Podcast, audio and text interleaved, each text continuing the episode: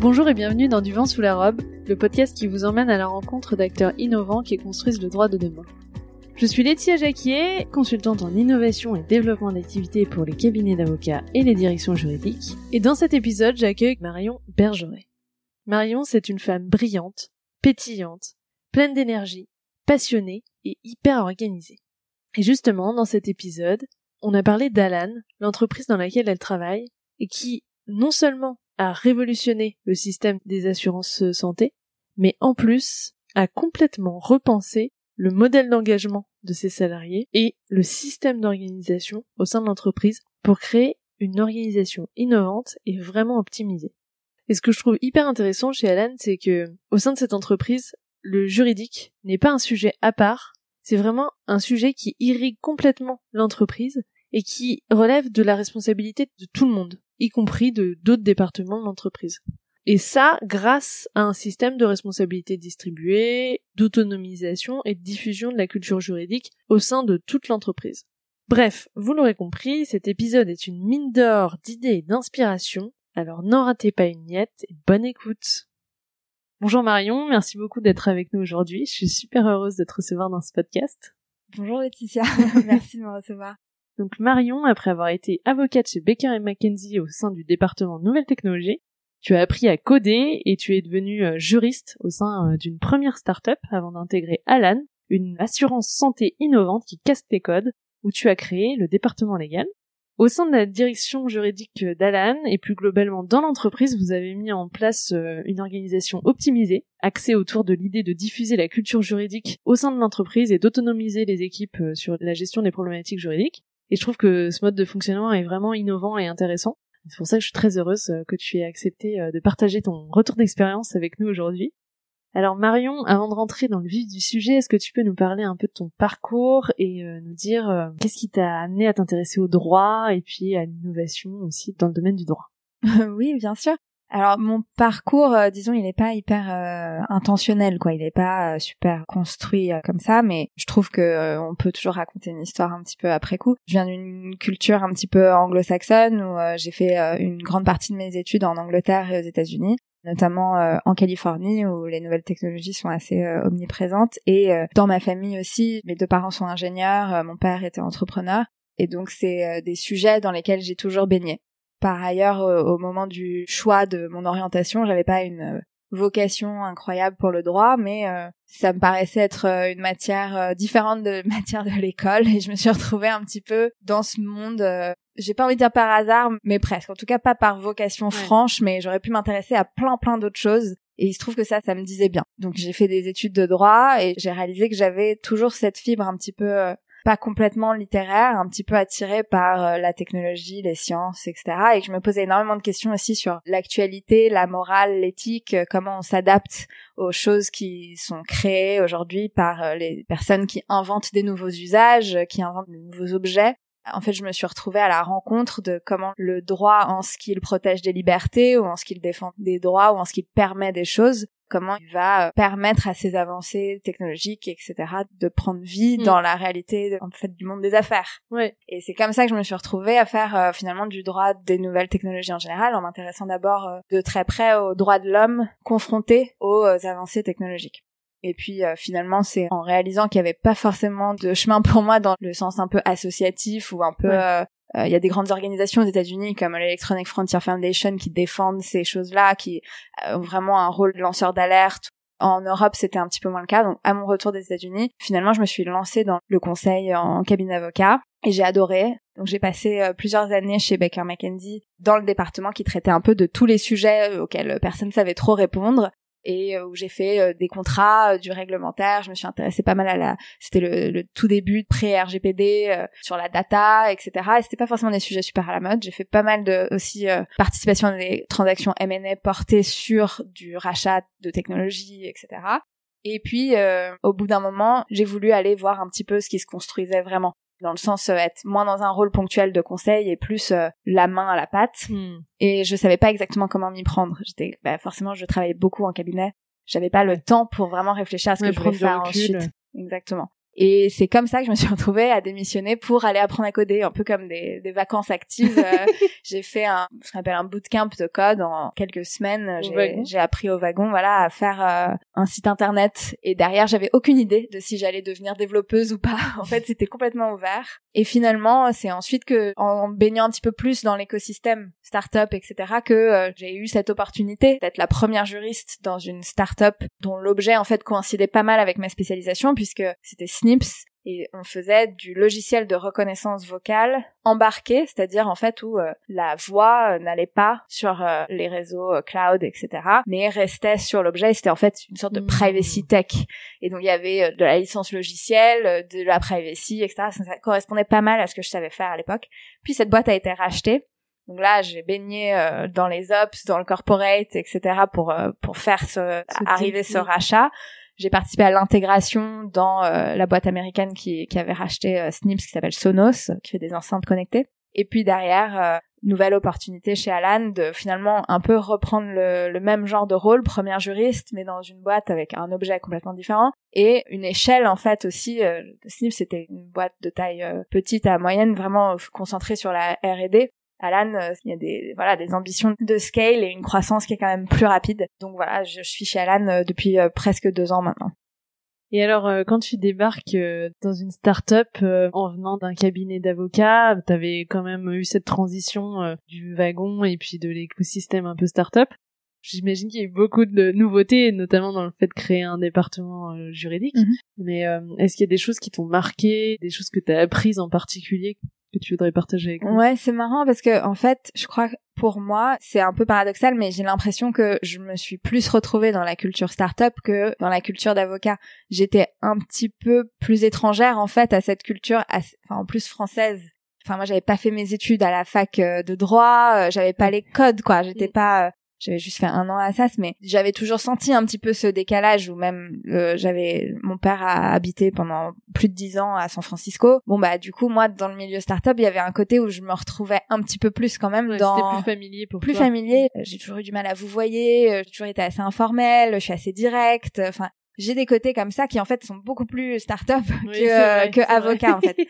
euh, donc finalement j'ai pas eu trop trop de mal de ce côté-là. Après c'est plus au niveau du travail Évidemment, les choses que j'ai trouvées euh, super différentes, c'est euh, lâcher le perfectionnisme, être très très pragmatique. Ça, c'est une grande leçon. Une grosse déformation professionnelle. Ouais, mais on nous demande pas d'avoir tout à fait le même rôle. Et pareil, en fait, dans l'importance peut-être de l'expression, c'est-à-dire qu'on nous demande d'avoir une capacité d'analyse vraiment très forte et de détecter des tonnes de risques, mais euh, faut pas qu'on parle que du risque. Mm. Donc il y a vraiment une espèce de shift à faire aussi dans le rendu euh, et la digestion de quelque chose et le fait, en fait, on est impliqué dans une décision business, même dans le fait de choisir ce qu'on va dire et comment on va le dire en interne, à l'extérieur aussi, quel risque on va prendre, on, participe aussi à cette décision. Donc c'est assez éloigné du conseil où l'avocat va peut-être plus énumérer les risques. Dans l'idéal, il va un petit peu conseiller une orientation aussi, mais il va quand même être assez loin de toutes les autres considérations du business. Euh, donc voilà, ça c'est peut-être les deux choses auxquelles je me suis adaptée. Et donc euh, quand tu as appris à coder, pourquoi t'as eu envie d'apprendre à coder et qu'est-ce que ça t'a apporté? Est-ce que ça te sert aujourd'hui encore dans ton métier? Oui, alors apprendre à coder, c'était déjà une petite revanche personnelle. C'est-à-dire que j'étais, mais ça c'est hyper, euh, c'est très perso, c'est vraiment pas très intéressant. Mais j'étais, euh, j'étais très forte en maths à l'école, euh, et puis je suis partie vers le droit, et j'avais cette espèce de complexe d'être trop loin de la technique et d'avoir l'impression que je savais rien faire d'autre que faire du droit, quoi. ce qui est déjà pas mal. mais j'avais ce besoin de me prouver quelque chose, c'est clair besoin de me montrer que ce domaine-là ne m'était pas inaccessible. Et en fait, je crois que c'est une des choses que ça m'a le plus apporté, c'est déjà de m'apprendre ce côté un peu hackers mindset, donc hacker euh, comme les hackers euh, en anglais, où en fait quand on va apprendre à coder, on nous apprend aussi qu'on va pas tout apprendre dans un manuel et qu'il y a plein de choses, on va devoir partir de l'objectif et puis trouver la manière d'y aller en cherchant sur Google, sur les forums, en demandant de l'aide euh, aux développeurs d'à côté qui a un peu plus d'expérience, en demandant à son ami qui apprend la même chose que soi mais qui a peut-être compris quelque chose en plus ce jour-là, et donc à vraiment développer cette autonomie face à l'acquisition de la connaissance, ça, ça m'a révolutionné en fait juste ma confiance en moi-même. Ouais, c'est vrai. Et puis tu peux carrément le transposer euh, dans tout finalement. Complètement. En fait, tu peux tout apprendre. Mm. Et c'est ça qui est pas mal après, avec le fait de devenir première juriste. Bah, t'as tes domaines de spécialisation. Hein. Quand t'es avocat, tu te déclares non compétent dès que ça excède un petit peu. Là, là on te demande des trucs en droit social, on te demande de revoir le bail du bureau, on te demande de faire la paye. Enfin, ça part un peu dans tous les sens. Et donc, euh, lâcher le perfectionnisme, se rendre compte qu'on a plein de ressources à disposition et que finalement on peut avoir confiance un peu en soi-même pour aller comprendre et faire pas mal euh, et que pas mal c'est déjà bien c'est mieux que pas faire ouais, euh, voilà ça c'est peut-être une grande leçon après sur euh, le, fait d'apprendre à coder en tant que tel, moi j'ai trouvé ça super intéressant de comprendre comment ça fonctionnait, mm. les langages objets, etc. Enfin c'était vraiment super intéressant juste d'avoir un. Maintenant j'ai plus peur de regarder un peu sous le capot donc ensuite, quand j'ai été chez Snips, on faisait de l'intelligence artificielle, de la reconnaissance vocale. Ça m'a permis de vraiment, même si j'avais pas du tout touché à ce genre de technologie, j'avais fait un site internet, c'est vraiment pas du tout la même chose, mais ça m'a décomplexé. J'ai été le comprendre et je pouvais parler avec les ingénieurs jusqu'à comprendre. Je n'avais jamais l'impression que c'était normal que je comprenne pas. Ouais, t'avais les bases qui te permettaient de comprendre ce qui se passait. Et... Voilà, certains mots de vocabulaire même, j'avais touché à des métiers du design, des ingénieurs, etc. Donc il y avait un, côté même jargon que tout d'un coup, euh, c'est assez marrant parce qu'en entreprise, si euh, l'équipe marketing vient nous voir, ils nous parlent avec leur jargon de, de rétention, de lead gen, de machin. Euh, pareil pour les ingés. Et ils, pensent qu'on sait forcément de quoi ils parlent. Bon, bah, disons que moi, la barrière avait été un petit peu cassée, donc ça m'a aidé pas mal.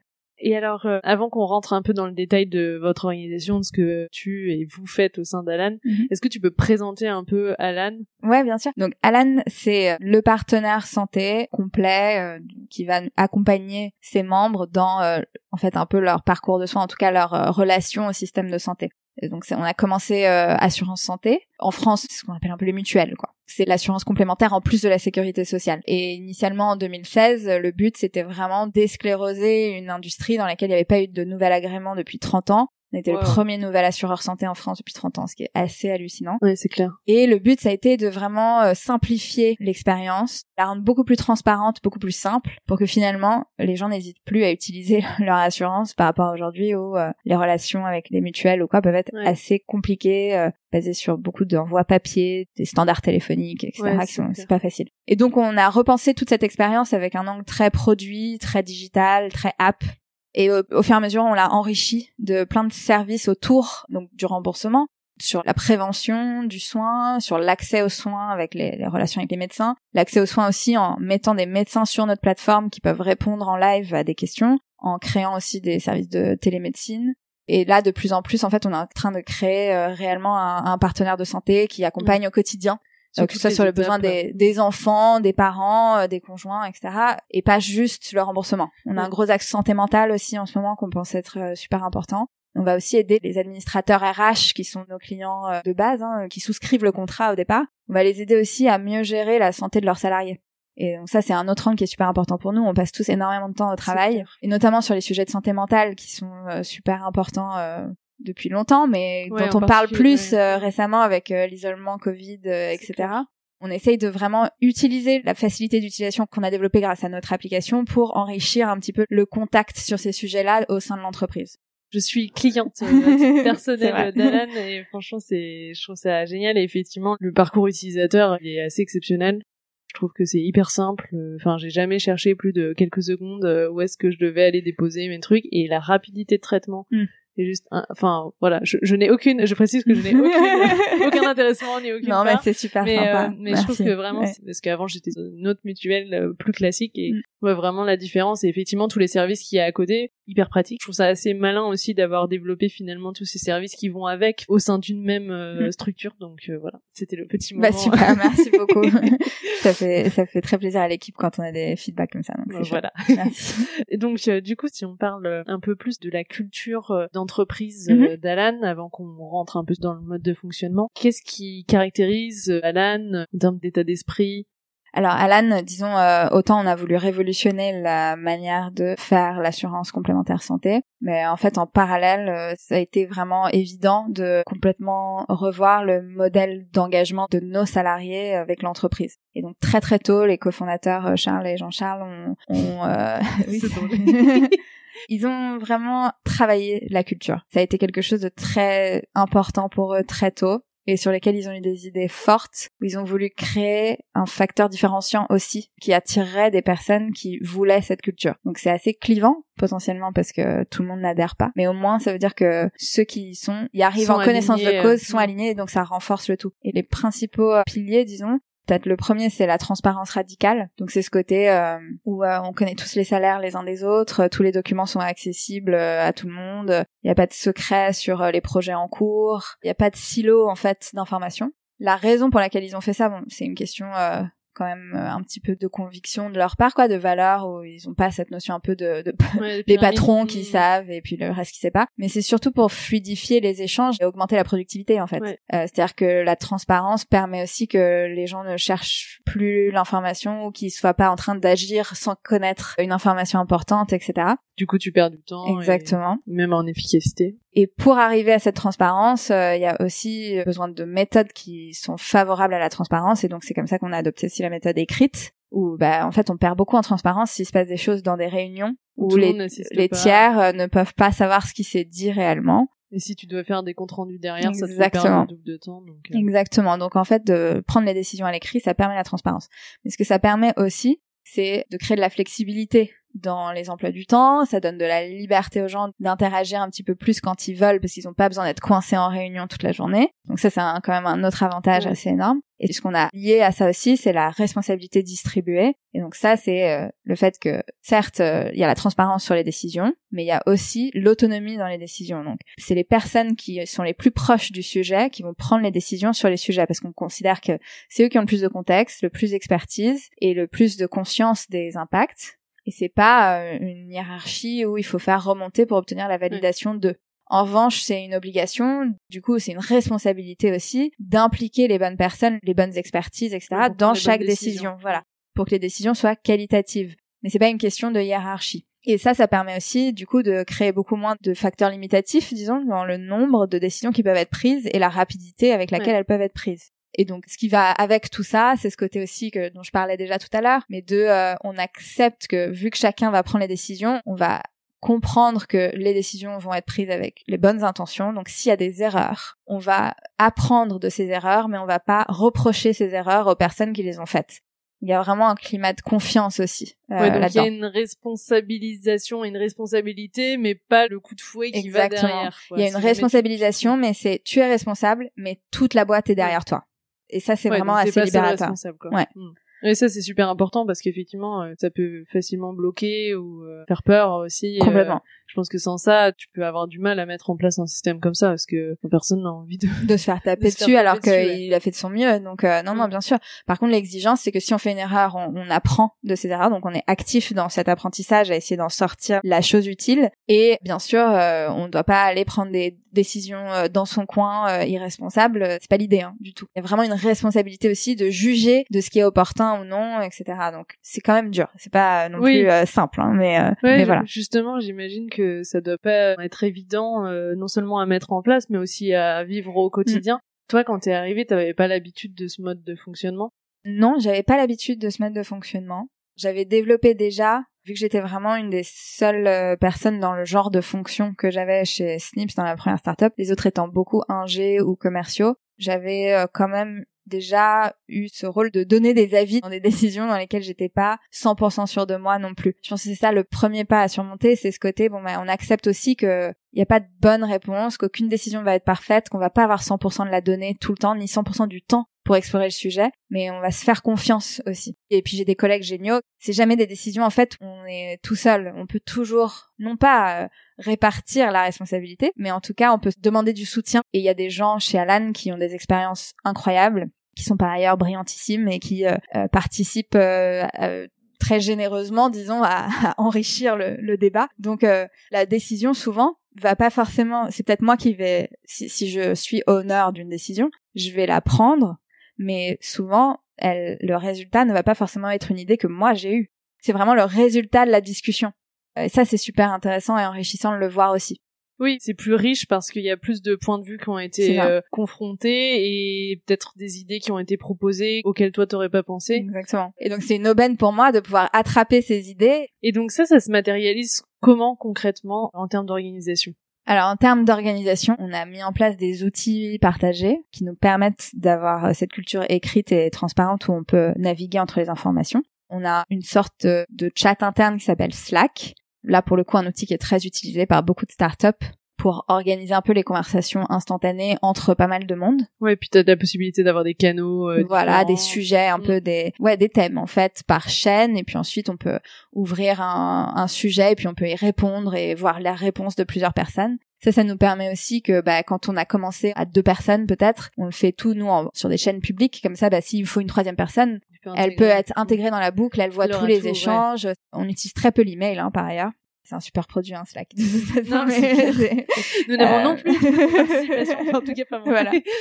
Ouais, donc ça c'est plus sur le côté instantané, enfin instantané. C'est c'est pas forcément instantané, mais en tout cas rapide. Donc ça, vous vous en servez pour euh, ouais, pour dire euh, hey salut, euh, t'as vu euh, l'email de machin, j'y réponds. on est en train d'itérer avec des avocats sur tel doc, je le prends. voilà, des petits échanges comme ça qui sont pas des grandes décisions. D'accord. Qui sont euh, des. Donc c'est pas sur la prise de euh, décision, c'est plus sur les échanges un peu informels. Euh. Voilà, les échanges internes et puis de temps en temps une petite question. Tiens, j'ai vu ça passer. Est-ce que ça te va si je fais ça ou est-ce que c'est un plus gros sujet que ce que je pense Des petites choses. Donc si c'est sur des petits trucs, pas la peine de créer un process. Par... Exactement. Et puis après sur toute la communauté, le RH, etc. Donc toutes les annonces générales de l'entreprise, tout ça, c'est sur ce canal-là c'est un peu notre place principale, un peu notre euh, agora, notre café, euh, c'est un peu tout ça aussi en même temps. Et puis ensuite, on a détourné un petit peu cet outil de développeur qui s'appelle GitHub, qui est un, outil sur lequel, euh, à l'origine, les développeurs collaborent pour coder. Donc moi, j'ai connu GitHub au wagon, par exemple. Avant ça, j'avais jamais utilisé et ben nous on l'utilise euh, un peu comme comme les avocats utilisent Excel, c'est-à-dire on l'utilise pour écrire des choses là où l'objet c'est pas ça vraiment au départ.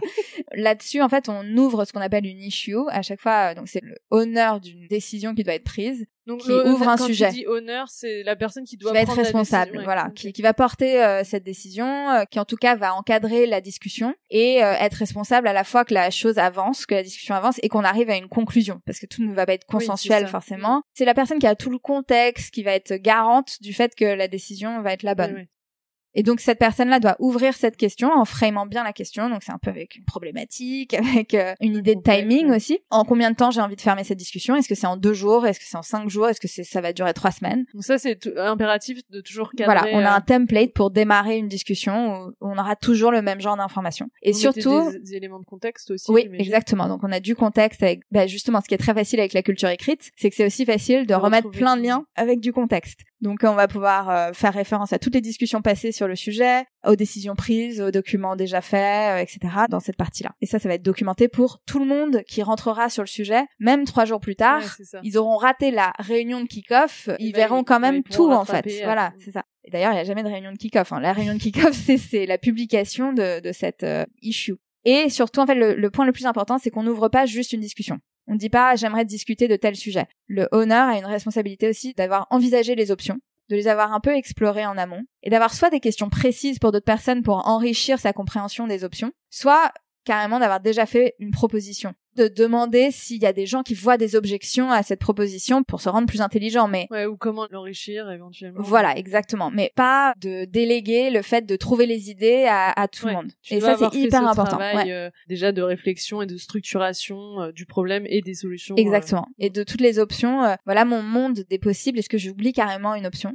Voilà les avantages et les inconvénients de chaque. Et d'ailleurs, pas juste les avantages et les inconvénients et vous choisissez, mais non, moi, de ce que je sais, du contexte, de nos objectifs business, du risque qu'on est prêt à prendre, je recommande l'option 1 pour telle et telle raison. Ouais, tu pousses vraiment le choix et la décision jusqu'au bout et ensuite après ça peut évoluer mais en tout cas Exactement. et il y aura aucun problème à ce que ça évolue au contraire. On veut toujours rester ouvert à ce qu'on rende la décision encore meilleure. Mais l'idée, c'est quand même de cadrer suffisamment le débat et qu'il y ait un travail qui ait été fait euh, suffisamment important et structuré en amont pour que ça parte pas dans tous les sens et que tu perdes pas des jours.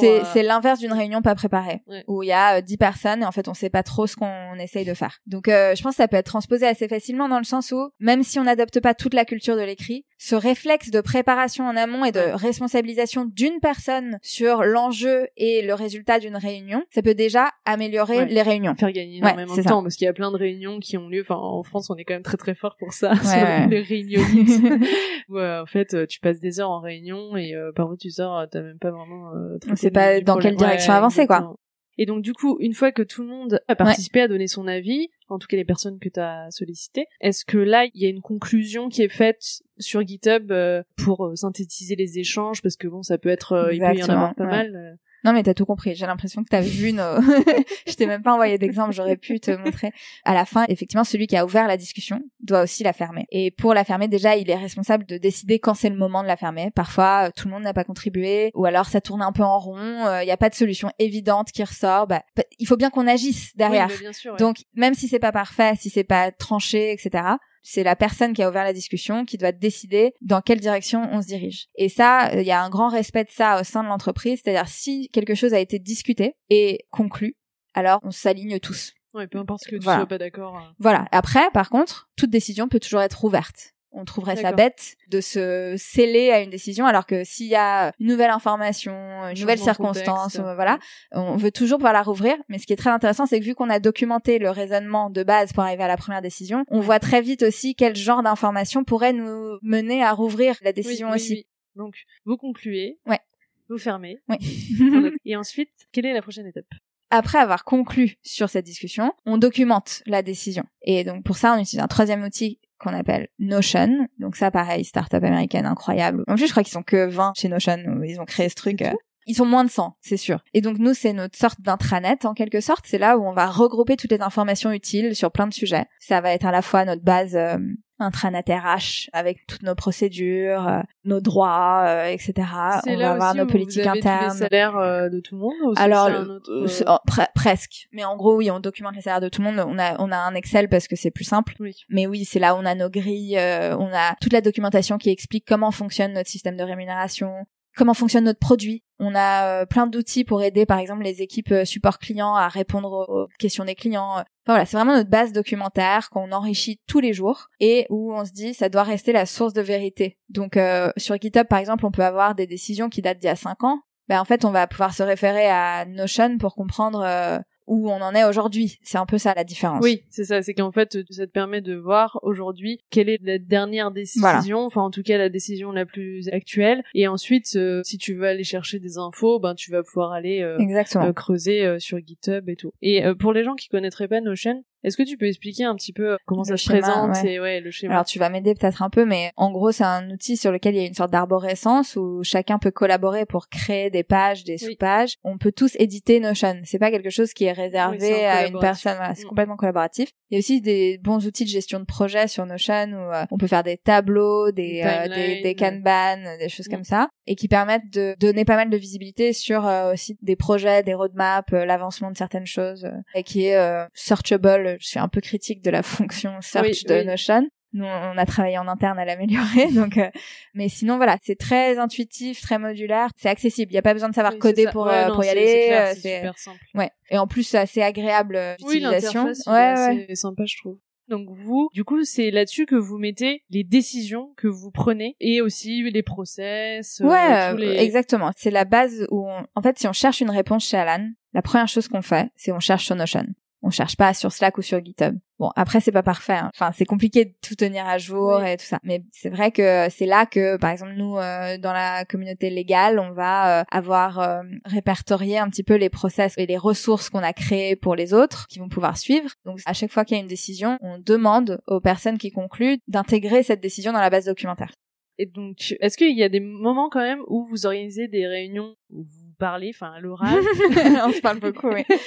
Alors bon déjà euh, on se connaît hein. enfin on n'est pas voilà non mais c'est c'est non mais ça peut paraître un peu étrange mais euh, déjà du fait de notre culture de l'écrit mais du fait que nos chaînes soient toutes publiques on partage énormément en public et du coup, ça crée une atmosphère vraiment sympa en ligne.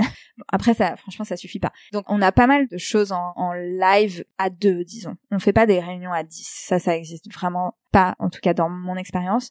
En tête à tête, disons, on va avoir tout ce qui est euh, rendez-vous de un peu euh, développement personnel, coaching.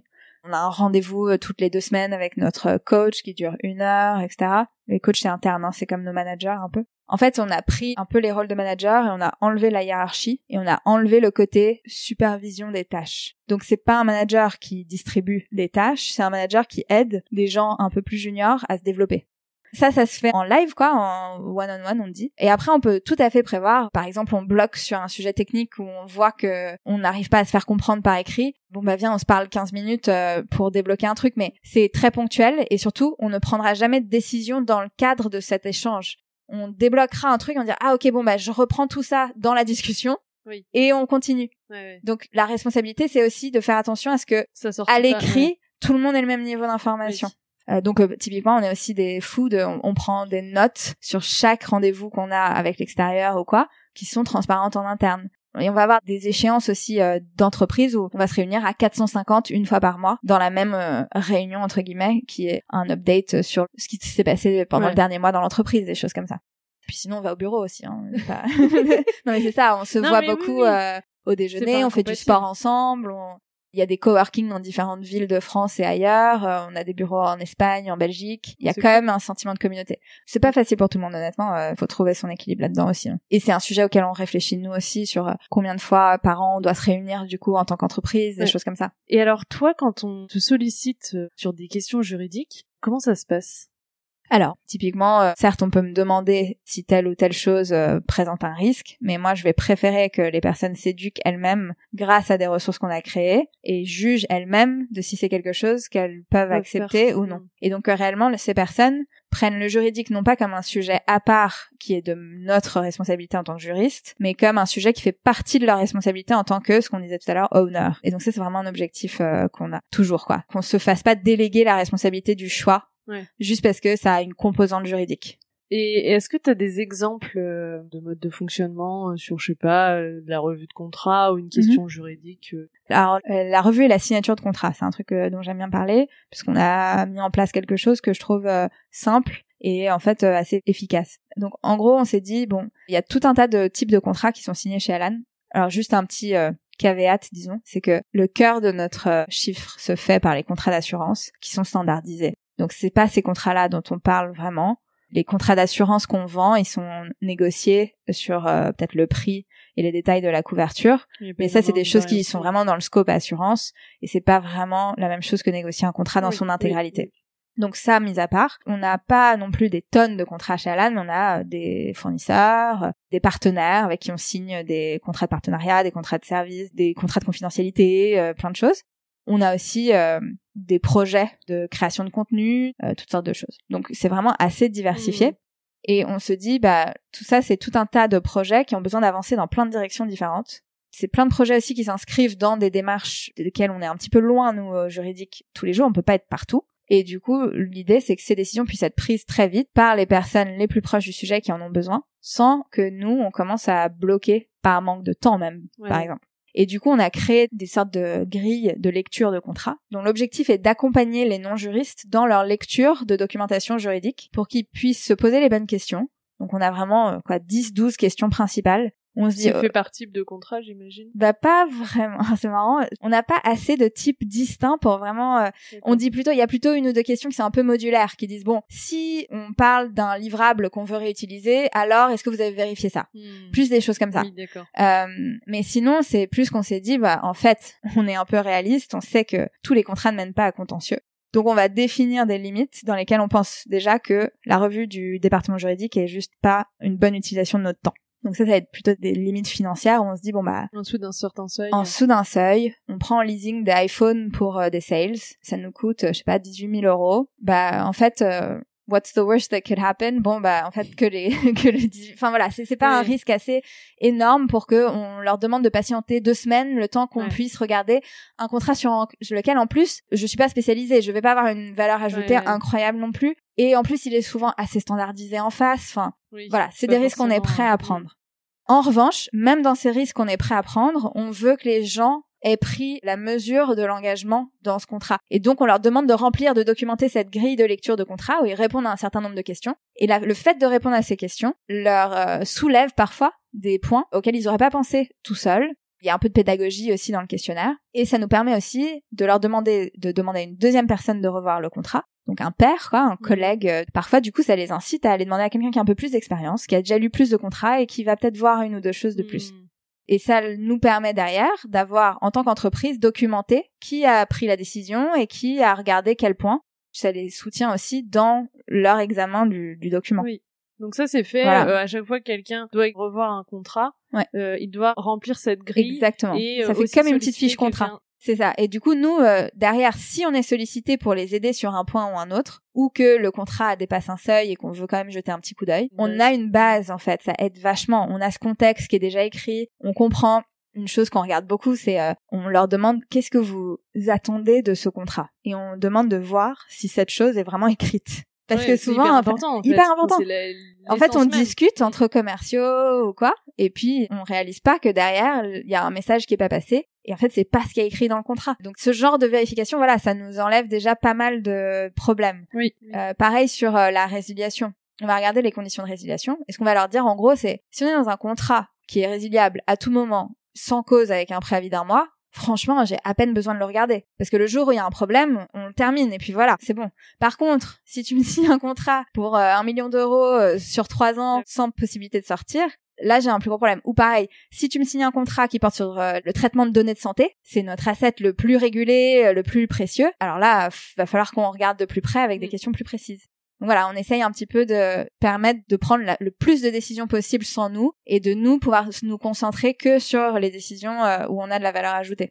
Et en plus, vu qu'on responsabilise les personnes qui sont les plus proches du sujet, souvent, ça les force aussi à être encore plus précises et à creuser d'autant plus dans ce contrat qui devient plus qualitatif et plus euh, proche de l'objectif business qu'il était censé remplir au départ.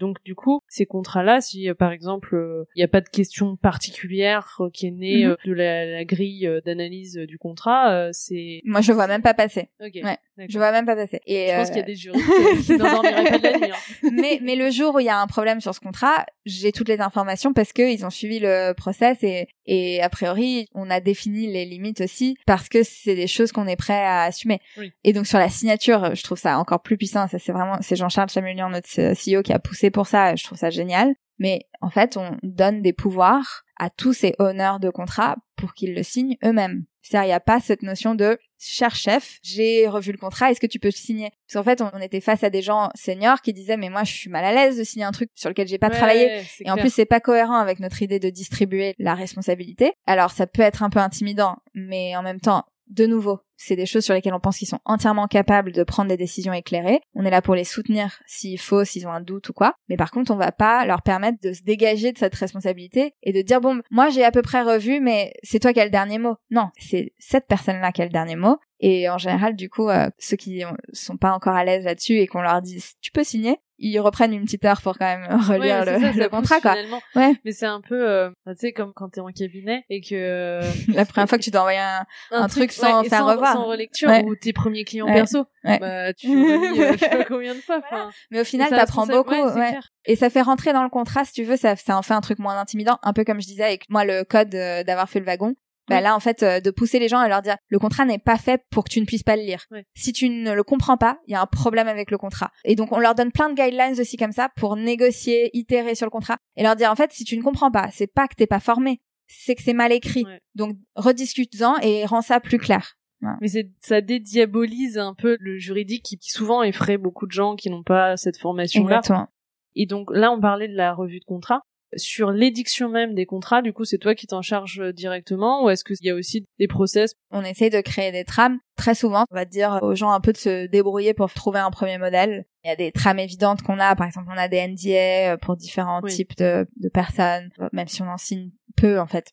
On a des data processing agreements parce que bah on a voulu faire simple, on préfère ça que d'avoir à revoir des trucs compliqués faits par d'autres, etc. Mais par contre, euh, parfois, on se lance euh, dans un nouveau projet de zéro. On va toujours préférer un peu dire à l'autre de démarrer, et on va aussi dire à nos équipes, bah n'hésitez pas à lire les contrats de nos concurrents euh, que vous trouvez en ligne ou quoi, mais avec un œil critique. Évidemment, on va pas leur dire de- d'aller signer le. Nos process ne permettent pas de faire des trucs euh, complètement bêtes. Donc Oui. Il y a plein de gens intelligents, expérimentés qui vont lire, etc. Donc il n'y a pas que le juridique qui sait faire ça. C'est ça qu'on veut dire en fait. ça va être un processus collectif. Mais oui, quand on voit qu'il y a beaucoup de demandes sur un sujet, ben nous, on va passer quelques heures à créer quelque chose qui correspond bien à notre utilisation et on va le rendre disponible, ça évidemment. Ouais. Mais ensuite, on va les autonomiser sur l'utilisation de ce template. Ouais, c'est pas juste euh, je crée un truc et après vous avez tous besoin de moi pour l'utiliser. C'est ça. Au final, ça revient à ce qu'on disait au départ, c'est vraiment la volonté de répandre la culture et la connaissance mm. aussi juridique au sein de l'entreprise et ça, je pense que bien sûr, ça peut faire peur, mais en même temps, c'est aussi ça qui contribue à minimiser les risques, parce que quand toutes les décisions sont concentrées autour d'une ou mm. deux, trois, quatre personnes, c'est pas du tout le même impact. Et même ensuite, vu que d'autres personnes sont associées à la prise de décision, dans la partie euh, s'il y a des conséquences derrière bah par exemple d'autres départements ils pourront pas dire bah mais euh, en fait euh, c'est juridique ou je sais pas c'était décorrélé finalement de nos besoins de la réalité du business des objectifs business de l'entreprise et tout. En fait il y a plus d'échappatoire. Il y a un côté c'est très c'est ça la responsabilisation. Et je suis totalement d'accord avec toi je trouve ça hyper intéressant que tu le soulèves. C'est ce côté en fait moi je pense que les décisions prises en autonomie par des non juristes sont finalement plus qualitatives chez nous parce qu'on les pousse à s'approprier la matière plus. Et d'ailleurs, dans les réactions qu'on a souvent, c'est euh, waouh, en fait, c'était dur de m'y mettre au début, mais maintenant, je me sens beaucoup plus à l'aise pour parler de ces sujets-là et interagir directement avec mon client, avec euh, voilà. Et j'ai moins l'impression d'être cette personne qui doit dire ah je dois aller demander à mon département juridique, je reviens. Et donc ça fluidifie tout et les gens se sentent réellement empowered quoi. Vraiment on leur donne des compétences euh, et on les aide à être beaucoup plus autonomes. Et est-ce qu'il y a déjà eu des cas où euh, il y a des problèmes Oh mais il y a tout le temps des problèmes. non, alors déjà ce qu'on n'a jamais eu, je touche du bois, mais il y a une confiance en interne autour de cette transparence aussi qui fait que les sujets qui doivent rester euh, internes restent internes. Donc ça c'est c'est assez puissant. Après en termes de contrat, euh, franchement, j'ai pas en tête de Enfin, je veux dire, en fait, on, on est très à l'aise avec nos erreurs aussi. Oui. Donc, je dirais qu'il y a, y a tout le temps des erreurs, mais il n'y a pas de problème. Les conséquences, en tout cas, sont gérables. On les gère avec responsabilité, avec sérieux et avec créativité aussi. Et souvent, la bonne foi fait beaucoup, quoi. Donc, euh, j'ai pas en tête comme ça un gros problème. Donc euh, là, on parlait plus des contrats sur une question juridique, euh, je sais pas, sur un point donné. J'imagine que c'est un peu le même mode de fonctionnement, à savoir que si c'est une question qui, t'est posée, l'idée c'est que la réponse puisse aussi servir un peu mhm. à tout le monde. Donc du mhm. coup, c'est le même process euh, qui est suivi. Oui, oui, absolument. Donc euh, souvent, si on nous pose des questions, disons sur Slack, qui sont un peu des questions rapides ou quoi, on va nous prendre la responsabilité aussi de se dire, ok, s'il y a cette personne-là qui me pose la question, Déjà, ça veut dire peut-être que cette information que j'avais partagée, elle est pas assez claire. Comment je peux l'améliorer? Ou alors il manque une ressource. Bah typiquement, tu vois, si on nous demande trois fois de suite des contrats, on sait que peut-être il va falloir créer un modèle des choses comme ça. Et donc on va nous décider de ce dans quoi on va investir, qui est pas forcément lié à un problème en particulier euh, aujourd'hui, mais pour pas voilà d'anticiper et puis de réutiliser du travail. Par exemple, si je ponds euh, une LOI, c'est ce qui s'est passé il y a quelques mois, j'avais besoin d'une LOI pour la première fois euh, avec un type de partenaire, pardon, évidemment. Euh, donc une sorte de pré-contrat quoi, pour dire euh, on est d'accord pour commencer à parler d'un certain partenariat. Et en fait, on s'est rendu compte que c'était pas un type de contrat qu'on utilisait énormément jusque-là, mais que dans les mois qui ont suivi, il y a eu euh, une ou deux demandes de plus de faire ça. Mais vu qu'on avait travaillé déjà sur un modèle qui nous convenait bien, qui était simple, lisible, utilisable, en fait, on a pris ce modèle, et on a sorti les champs modifiables, on l'a bien identifié, on a fait une petite fiche sur Notion pour dire euh, voilà à quoi sert. Ça c'est dans telle circonstance vous pouvez signer ce type de pré-contrat, etc. Voilà les effets et voilà où ils sont dans le contrat pour que vous lisiez bien, que vous ayez conscience. Et du coup, euh, par exemple, on a choisi de créer un template. Ou alors euh, quand on a des sales qui nous posent une question une fois, on commence à voir que bah ah tiens c'est une question que les clients ont l'air de poser de plus en plus. On va créer dans la banque de réponses des sales des ressources pour qu'ils se sentent euh, puissent, faire des copier-coller plutôt que de nous demander en fait. C'est du travail qu'on ferait de toute façon une fois. Oui, c'est ça. mais en fait on va essayer de le rendre plus scalable. Ouais. En fait, dans tout ce que tu décris, pour que ça fonctionne, il y a un élément qui est super important, c'est que tout le monde utilise finalement un, un langage qui soit compréhensible par tous. Quand t'es arrivé chez Alan, euh, t'avais déjà eu une première expérience en start-up, mais comment s'est passée cette transition entre euh, en cabinet d'avocat, bon, euh, on essaye de vulgariser un peu, mais c'est pas forcément toujours mhm. facile. Ah, il faut vraiment avoir un langage hyper mhm. clair. Enfin, c'est un, peu un, switch. Ouais, c'est un switch. après, je pense que c'est quelque chose qui m'attirait depuis le début. Et puis c'est quelque chose que mes collègues chez Alan ont poussé très fort aussi Moi, j'ai été super inspirée en arrivant chez Alan de voir, imagine, j'étais première juriste, mais ça veut pas dire que personne faisait du juridique. Hmm. Donc, de voir à quel point les, les personnes qui remplissaient un petit peu ce rôle avant que j'arrive avaient pas hésité à aller creuser, à avoir cette exigence de rigueur. Aussi dans l'interaction avec nos avocats, le fait de pas juste prendre ce qu'ils disent, Ouais, mais de le, d'essayer de le comptant. comprendre, de se l'approprier, derrière de prendre nos propres décisions sur la base de cette information enrichie, etc. De challenger, de discuter, etc. Ben, en fait, ça c'est plein de réflexes qui m'ont énormément enrichi ma manière de penser mais qui m'ont aussi régalé dans le sens où c'était ce dont j'avais envie. Je sentais que ce que je faisais en cabinet, c'était précis, c'était qualitatif, rigoureux, etc.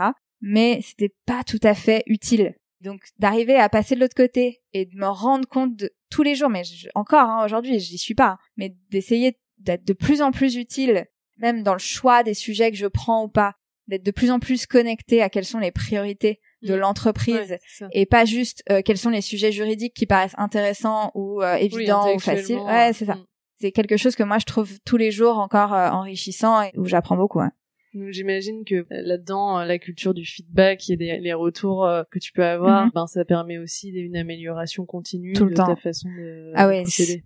Bah, faut accepter que, un peu comme ce que je te disais, c'est pas parce que t'es honneur d'une décision que la décision que tu prends elle est parfaite. Euh, souvent, tu vas mettre en valeur plutôt les idées des autres que les tiennes. Il y a vraiment cette exigence de pas avoir d'ego Ouais. par rapport à tout ce que tu construis. Même là, tu vois, dans moi, les, les ressources sur les revues de contrat ou quoi, mais en fait, euh, on est tout le temps en train de prendre du feedback sur ce qui est clair, pas clair. Quand quelqu'un vient nous poser une question, qu'on se rend compte que c'était écrit, ben on lui dit pas, mais t'as pas lu. Ouais. On se dit, il n'a pas lu parce que j'ai mal designé, quoi. C'est tout le temps une remise en cause de ce qu'on a fait nous. Et ça, euh, ça peut être dur parfois, ouais, parce que c'est tout le temps. C'est sans cesse, et puis il y a toujours l'étape d'après à aller atteindre. Parfois, c'est dur même de trouver la voie. On sent qu'on fait pas tout à fait bien, mais on sait On pas sait exactement comment bien faire. Hmm. Et donc c'est pour ça que je dis, c'est, c'est, il faut avoir envie de ça aussi. Ah non, c'est clair. Et on a parlé de différents avantages, gain de temps, gain d'efficacité, l'autonomisation des équipes, euh, la diffusion de la culture et de la connaissance juridique. Est-ce qu'il y a d'autres avantages que tu vois et aussi euh, certains inconvénients? Ouais, moi je trouve un petit avantage en plus quand même, c'est le gain en créativité. On nous apporte des perspectives très fraîches. Moi j'adore quand un ingénieur lit un texte de loi et me dit mais pourquoi on peut pas faire ça? Et que je me dis bah parce que euh, ah bah pas bête, pas bête. En fait pourquoi? Euh, Ouais. On nous apporte tout le temps un peu des nouvelles manières de voir les choses et c'est euh, voilà je trouve ça un gain énorme Ouais, ça permet finalement de remettre en question des choses qu'on parfois on a prises un peu pour a- acquises. complètement. Et grâce à la perspective des autres, on arrive à faire ça mieux, je trouve.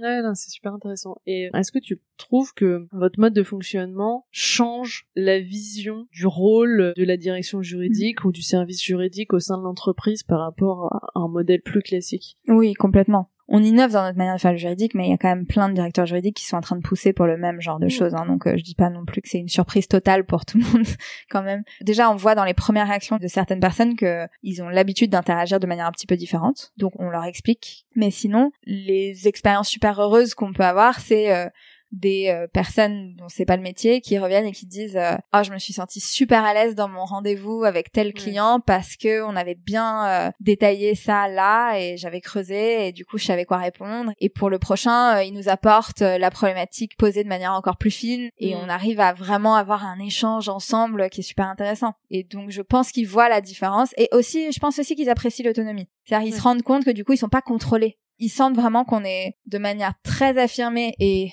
concrète aussi dans une démarche de facilitation du travail et du développement. Et que quand il y a des choses qui vont pas ils peuvent nous le dire. C'est Mm. pas euh, oh c'est encore juridique qui fait ça. C'est vraiment on travaille ensemble. Mm. donc même quand il y a des améliorations c'est pas des reproches. C'est tiens j'ai des idées. C'est hyper bienveillant en fait j'ai rien inventé. C'est j'ai beaucoup euh, pris de la culture d'Alan et j'ai essayé de l'appliquer à mon métier pour en faire un truc euh, intéressant et j'espère euh, de plus en plus puissant. Mais c'est des choses qui sont vraiment très très liées à l'ADN de la boîte.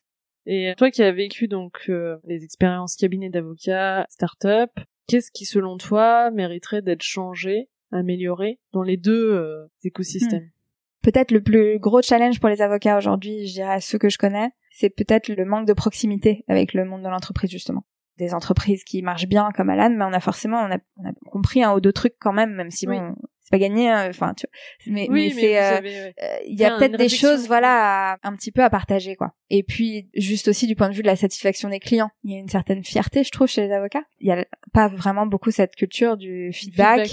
Il y a pas mal de hiérarchie souvent. Et donc, j'ai l'impression, hein, humblement, que si on cassait un petit peu ces aspects-là, ça permettrait peut-être de créer plus de valeur pour les clients. Et derrière aussi d'épanouir un petit peu plus les jeunes avocats. Moi, je vois qui ont euh, tendance à partir. C'est dommage que aujourd'hui, dans certaines spécialités ou certains cabinets, les meilleurs éléments s'en aillent vers d'autres choses parce que le cabinet n'a pas su euh, répondre à leurs attentes. Ouais, c'est pas, Ça, parce c'est qu'ils- dommage. C'est pas parce qu'ils aimaient pas le métier ou, ou la matière. Pas du tout. Et en termes de fluidité aussi, une réflexion que moi je me suis déjà faite, c'est c'est pas du tout euh, une, une envie aujourd'hui, mais si je retournais à la profession d'avocat, je pense que je serais meilleure que quand j'en suis partie, grâce à mes expériences Ouais. en entreprise. D'avoir une diversité Et, donc- et j'adorerais avoir en face de moi des avocats dont je sens qu'ils ont partagé aussi le monde de l'entreprise, qui comprennent mes problématiques, comprennent les interlocuteurs que je peux leur proposer aussi, etc. Je suis super euh, intéressée par les gens qui ont fait des parcours qui montrent qu'ils ont consacré du temps à d'autres logiques que la logique de juriste Ouais. en fait. Et alors, je crois que vous organisez aussi des hackathons Ouais, bah, ouais, tous c'est les marrant. trimestres. Ouais. Est-ce que tu peux nous en parler? Donc un hackathon, c'est un événement organisé à l'échelle de l'entreprise où euh, littéralement tout le monde a l'option de proposer des idées et participer pendant trois jours à la construction d'un projet. Et en fait, euh, pourquoi ça s'appelle comme ça? C'est que c'est un moment dans le trimestre où on s'affranchit des besoins business. En fait, on, fait quelque chose pendant trois jours qui nous éclate, qui nous intéresse, mais qui est pas forcément la priorité numéro un de l'entreprise, ni roadmappé, ni budgété, peut-être que c'est c'est fou, euh, peut-être que c'est illégal, euh, peut-être que c'est enfin vraiment l'idée peut être vraiment farfelue ou euh, juste un peu gadget par exemple ou quoi. Mais le résultat qui en ressort parfois c'est que il y a une idée qui était un peu loufoque qu'on pas priorisée dans notre euh, ordre de marche euh, habituel, mais qui ressort quelque chose en trois jours de super utile qu'on décide ensuite de spin-off comme un vrai projet sur lequel on investit des moyens. Et donc c'est l'occasion pour tout le monde de travailler en équipe il va y avoir des gens qui vont avoir des idées, qui vont proposer des idées, donc sur un tableau un peu d'idées euh, une semaine avant. Et les gens vont s'inscrire pour contribuer à ces idées. Et on va voir quels projets vont ressortir comme euh, retenus, quoi, pour constituer des petites équipes, des petites crews, on appelle ça, autour de ces idées pour trois jours. Et donc, on va, en gros, essayer de coller un peu à l'apport qu'on peut avoir sur une idée. Mais on peut aussi être euh, hyper intéressé de euh, redévelopper l'expérience de création de compte, euh, enfin, ou de dashboard d'Alan en tant que juriste. Franchement, il n'y a pas d'exigence que je sois compétente pour le Ouais, faire. ouais, ouais. On n'est pas dans ce mode-là, en fait. Donc, du coup, ça permet à tout le monde d'un peu d'être plus créatif, plus libre pendant trois jours. Et puis de connaître de nouvelles personnes. Il y a un effet team building. Voilà, aussi. et en plus après du coup on fait une sorte de démo euh, le vendredi où toute la boîte regarde, vote, on élit des projets qui gagnent dans certaines catégories et puis à chaque fois il y en a un ou deux qui sont euh, poussés en production, euh, ouais. ouais, c'est marrant. Et alors, euh, on touche à la fin de notre interview. Quel conseil tu donnerais aux professionnels du droit qui nous écoutent et qui aimeraient innover? Peut-être si j'avais un conseil, ça serait de se nourrir de plein de choses, comme un peu ce que je disais, en dehors du droit, d'aller regarder les métiers des autres, comment ils font, quelles sont les techniques qu'ils utilisent, aller euh, lire des business books qui n'ont a priori rien à voir avec le droit. Et juste d'essayer de comprendre euh, un peu la technique professionnelle d'autres personnes, et puis d'essayer ensuite de se dire comment je peux transposer ça euh, à mon métier, et d'oser après euh, tenter des trucs, même si ça marche pas, en fait c'est pas grave oser faire des trucs qui peut-être marchent pas. Pour Ouais, les juristes, je pense que ça peut être assez hein, contre-intuitif. On a un peu plus peur d'essayer des trucs que d'autres, Oui, c'est ça. Et sur quelle note tu aimerais terminer cette interview? Oh, bah, juste te dire que c'était super intéressant et merci pour la qualité de tes questions et, et de l'échange. Bah, merci à toi. J'ai adoré euh, t'interviewer. Je trouve que c'était hyper intéressant. euh, Enfin, vous avez vraiment construit un modèle euh, que je trouve hyper riche et euh, je suis vachement heureuse de pouvoir le partager pour euh, inspirer aussi d'autres personnes. Super. Merci beaucoup. merci. Voilà, c'est terminé pour aujourd'hui. J'espère que l'épisode vous a plu. N'hésitez pas à me faire des retours sur cet épisode, me dire si ça vous a aidé, si vous trouvez que c'est intéressant, si le format vous plaît. Si le podcast vous plaît, n'hésitez pas à me mettre une très bonne note, de préférence 5 étoiles sur iTunes, ça m'aidera beaucoup, et à parler du podcast autour de vous. Si vous avez des questions, ou si vous voulez donner votre avis, ou si vous avez envie de partager votre point de vue sur tous ces sujets d'innovation, N'hésitez pas, vous pouvez le faire sur les pages du vent sous la robe sur les réseaux. Donc il y a une page sur Instagram, une page sur Twitter, une page sur LinkedIn, une page sur Facebook et sinon sur le site internet, sur la page dédiée à chaque épisode, vous avez la possibilité de laisser des commentaires. C'est vraiment fait pour ça, ça peut être très intéressant de débattre sur ces sujets, donc n'hésitez pas. Et sinon je vous donne rendez-vous dans 15 jours pour le prochain épisode. À bientôt!